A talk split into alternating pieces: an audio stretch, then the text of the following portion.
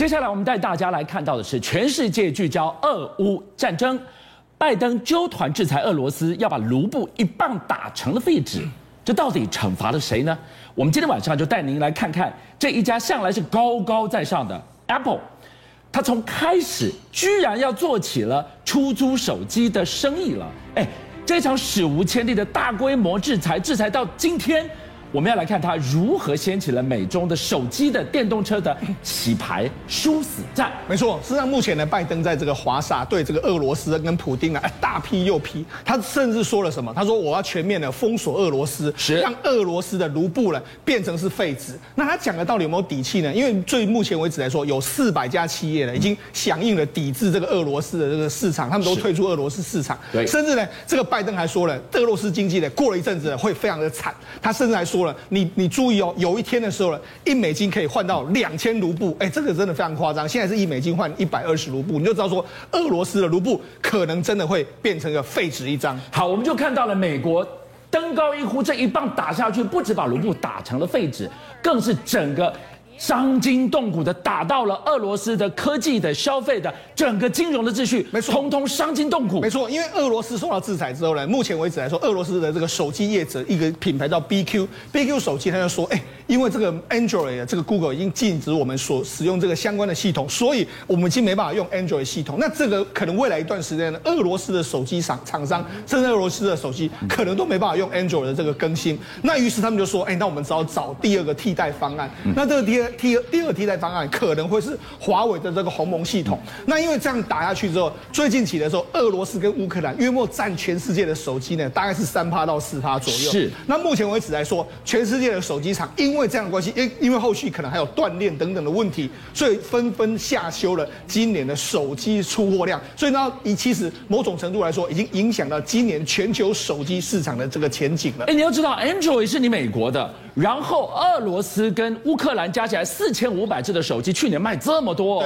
在俄罗斯第一名是三星，对，第二名是苹果，对，就这场制裁，你到底惩罚到谁啊？没错，事实上对美国来说也会有相关的影响。好，那因为这个样的关系，所以你看，彭博最近有一个新闻，他说苹果考虑推出 iPhone 还有 iPad 等硬体的这个所谓订阅的这个服务。大家想说什么叫做硬体的这个订阅服务？很简单，就是我把这个产品呢借给你用。那为什么这样子？因为第一个，目前为止来说的话，苹果的这个手机啊，这个 iPhone 这个手机呢，约莫占整个苹果一年的营收是两千亿左右。那包括说 iPad，这些都是它的主要产品。问题是什么？问题是我刚才讲到，因为今年会有断链的问题，甚至是俄罗斯这个很多市场都受到影响的这个状况之下，苹果今年要再成长，所以可能有点困难。所以说，那我就推出一个所谓的硬体订阅服务来服务给大家。那因为这样的关系，哎，等于是你变相了这个。降降低你的这个苹果手机的这个状况，那有可能会购买力会加强啊，所以因为这样，苹果股价又因此上涨了一波的这个情形。过去 iPhone 手机是高贵的，是精品的象征，你要么全额来买，看你买哪一款，买得起机皇买机皇，买平价的买平价，你一定要全额准备哦。对，现在居然可以用几乎是用以租代售的方式，对，你就看到了那个通膨会垫高了整个物价，怕你掏不出钱。是，那怎么让？消费者把钱给掏出来是想方设法的事啊！除了苹果用所谓的订这个硬体订阅的方式之后，现在一个新的这个方向就是所谓的折叠机。我们刚刚是让这个 Android 呃 Google 就推出一个新的这个作业系统，这十二 L。那十二 L 是什么意思呢？你可以看到它十二 L 的，你看这个里面来说，你可以大家注意到这个手机中间有一条折痕，是就是 for 什么所谓的折叠手机使用。那这些它这个为什么要 for 折叠手机？因为我们知道过去的手机的就是单一方面，那它这个折叠手机的时候，你怎么折叠？它这个 Android 系统完全都可以支援你，所以它这是 for 一个折叠机使用的一个平台。好了，因为呢，它有这个平台出现之后，他说我首款这个折叠手机的 Pixel Notepad 要在这个第三季量产，那售价是一千三百九十九块美金。所以呢，可能我们预跟跟他预告了，今年下半年搞不好会变成是折叠手机的大战从此展开。那这也是这个新哎手机要能够摆脱。俄乌战争的阴霾之下，最重要的一个秘密武器。好，我们看到了，Google 也要追进折叠手机的江湖，还有中国也不落人后，vivo 你们往里折是不是？他居然折这一款？没错，实际上这个 vivo 最近起的时候有这个两两支广告，那两支广告之后他又说了，我四月十一呢准备要推出这个新机叫 X Flow，那这个 X Flow 它的代号可能是叫 Butterfly，叫做蝴蝶。vivo 的这一款手机，如果 Samsung 的手机呢是往里折的话，对，荧幕在里面是 vivo 是往外折，对，前后都能看，是哇，东折西折，反正就是往折叠手机杀就是了。所以这就是它的这个新的这个手机，叫 vivo 的这个 Butterfly，代号是 X Flow 这个这个手机。好，那除了这个手机之外，我们讲三星，三星其实是最早推出这个手这个所谓折叠手机，它这个叫做 Galaxy Z 的这个系列。那这个 Z 的这个系列来说哈，最近起卖的相当好。那除了这个之外，他就说我不只是最近的折叠手机，我卖的非常好。我卖一个，它下半年有个代号叫做 Diamond 钻石的这个手机。就像你仔细来看哦，是这手机来说，哎，好像又不是折叠机哎。你看它这样一一一手一动一下的，你有没有注意到？哎，旁边的这个荧幕增加了。他说这一款是有点类似像卷轴式这样子，就。就像卷轴式，你看它收起来就很像卷轴这样一个方式。它是用所谓软性的这个基基板所做成的这个卷轴式的这个手机。所以你看它这个手机来说，它预计呢，你看你再仔细看一下，它这样摸一下之后，哎，你好像有转有卷轴往上变大了往，往上拉伸的这个情形。那侧面来说，你看有是类似这样子卷轴往上拉伸的这个状况。这就是它代号 Diamond 的这个手机。它预计这一只手机今年应该是会变成一个显学。所以它告诉你嘛，苹果用所谓的降类似降价的方式在拼。新的手机，但是包括 vivo 啦，包括三星啊，他们都推出新的所谓的折叠手机，预计要抢占所有消费者的荷包。好，周博，我们看到了今天晚上除了战争，还有疫情。我们刚刚是看到了上海疫情超辉达，身处风暴核心的特斯拉上海超级工厂首当其冲。哎，我们来看到。两股乱流嘎下去，让电动车的龟兔赛跑也重新洗牌。是，就像我们晓得啊，上海呢，在今天上午凌晨的时候呢，突然五点啊，宣布紧急封城。但它封城的策略是这样啊，它先封浦东四天，再浦西四天。那你知道特斯拉上海超级工厂在哪里？它就在普通的工业区。所以呢，目前特斯拉呃，根据这个呃媒体的报道说，对外宣称他们先会停工一天。可是不对啊，观众朋友，你去想想，人家上海市的政府，它规定浦东是要停工四天呢。是，那也就是说，你从今天三月二十八号的上呃凌晨五点开始算起，一直算到四月一号五点，你才能复工哦。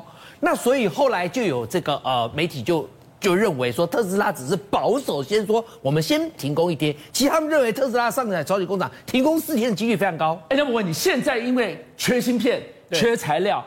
电动车新车已经现在订不都不知道什么时候拿得到了，再缺这一天，再停个两天，停个四天，那不是更缺，乱象更乱了。你知道福斯现在就因为缺电缆线束哦，它有一款车可能会延后上市，就是画面当中你所看到的 ID 五。你知道，因为福斯它的 MEB 平台，它一口气要推出 ID 三、ID 二、ID 三、ID 四、ID 五、ID 六。那 ID 五其实就是 ID 四五人座休旅车的跑旅版不配啦。好，那这台车既然它跟 ID 四几乎大同小异，只是看起来比较运动、比较流线，那我现在产能不足，我就牺牲你好了啦。好，所以 ID 五呢，本来去年年底亮相，今年四月可能就要开始预购。它现在可能哦会延到五月，甚至遥遥无期。有人说，其实你亮相也好，你预购也好都不重要，你什么时候能交车才是重点嘛。是，嗯、所以中国，你现在讲到了从特斯拉到福斯，哎，龟兔赛跑的领先群都在这里哦。现在都掉嘛嘎两丢咖，嗯，荡在那个地方动都不能动。后面的追兵现在想办法要抢市啊！两有高为了趁你病要你命。各位都知道啊，其实，在日系车部分，电动车好像都稍微比较慢一点。除了 Toyota 比较积极之外，那汉达呢？我跟你讲，汉达不晓得现在是不是就是趁乱哦开始崛起啊？你知道汉达最近一口气注册了九款电动车的名称，包括 ENY One。一直到 E N Y Nine，这代表我有九款电动车要推。但是观众朋友，因为我们是台湾人嘛，我们比较关心台湾有没有类似的车款。有哦，我告诉你，E N Y One 很可能，因为它是属于我们讲的跨界的小型修理车，很可能就是以后你手上的 H R V 变成纯电动，叫 E N Y One。好，那开 CRV 的更关心啦，很可能就是 E N Y Two。画面当中你所看到的，有没有跟你觉得自己跟自己的 HRV 很像，跟自己的 CRV 很像呢？那也有人是开七八人座 MPV 的 Odyssey 啊，那以后可能是 E N Y Five。好，那劳斯莱斯它也是哦，它旗下的这个两台两。门的车子，它也以后直接说停产了，改成电动版啊。不过我想要带大家去看一个比较特别的，就是 Smart。Smart 呢，它现在所有电动车全部都叫 Hashtag。比方说呢，画面当中你所看到的这台呢，叫 Smart Hashtag One，它是一台修旅车，哎。小型的休旅车，我想连 Smart 都知道休旅才是王道哦，而且电动才是王道中的王道。那我做电动休旅不就是称王了吗？没有错哈，因为它价格非常的低，可是它有很多新颖的设备。比方说，你看它的外形，前面一个好大的 X 型哦，这 S 型呢就是结合它的头灯跟日行灯跟它的灯条。然后你去看哦，它的内装里头哦，我们先看它的车门把，它的车门把。呃，隐藏式砍入式的哦，而不是只有你那个特斯拉才有，我也有，而且我还有破冰功能。然后你看它车顶悬浮式车顶，再加上后面融合在吸柱里头，那我们进车子里面看一下，你会发现它的车子里头是悬浮式的中控台啊，还有包括那个我们所说的，包括它的这个仪表板，还有它的这个呃冷气的出风口还做椭圆形，门还对开啊。